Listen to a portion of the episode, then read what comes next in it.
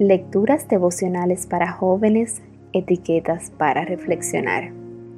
Cortesía del Departamento de Comunicaciones de la Iglesia Adventista del Séptimo Día Gascue en Santo Domingo, capital de la República Dominicana. En la voz de Maciel Jiménez. Hoy, 19 de enero de 2021, Secretos de Rodillas.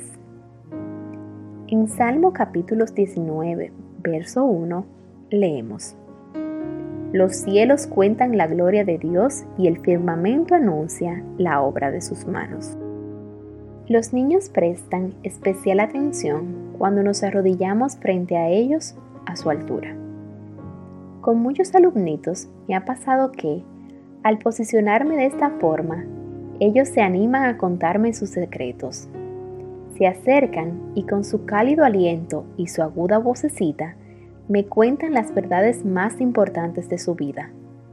Que tienen un gatito nuevo, que fueron invitados a una fiesta de cumpleaños, que ayer se rasparon las rodillas, etc.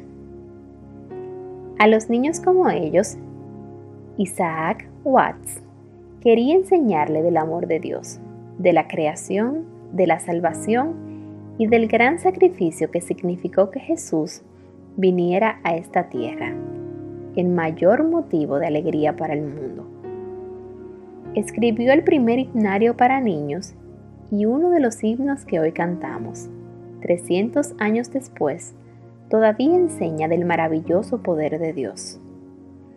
En nuestro himnario mantiene una melodía inglesa, pero con las letras del dramaturgo español José Zorrilla, del poema Las nubes. Esta extensa y magnífica obra narra el comienzo de una historia y toda la respuesta de la naturaleza ante ella. Pero sobre todo, resalta la presencia del Hacedor Supremo del universo. La grandeza del Creador, la maravilla de un amor tan profundo que atraviesa los cielos y atravesó las manos de quien nos dio vida para siempre puede ser algo que reconozcamos inmediatamente al contemplar su obra natural.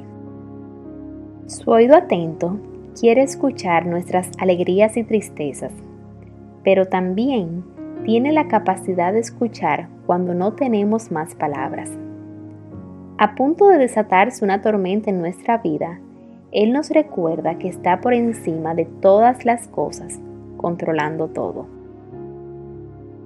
El universo entero lo adora y nosotros muchas veces nos damos el lujo de ni dirigirle la palabra.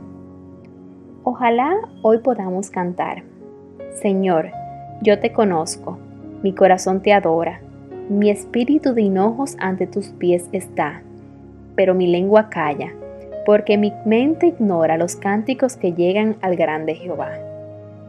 Nos imagino arrodillados a su lado, listos para contarle algo en confianza, porque Él se acercó a nosotros y se puso a nuestra altura. Pero al querer decirle algo, quedamos mudo de asombro, gratitud y reverencia en su presencia, y disfrutamos simplemente del acto de alabar en silencio.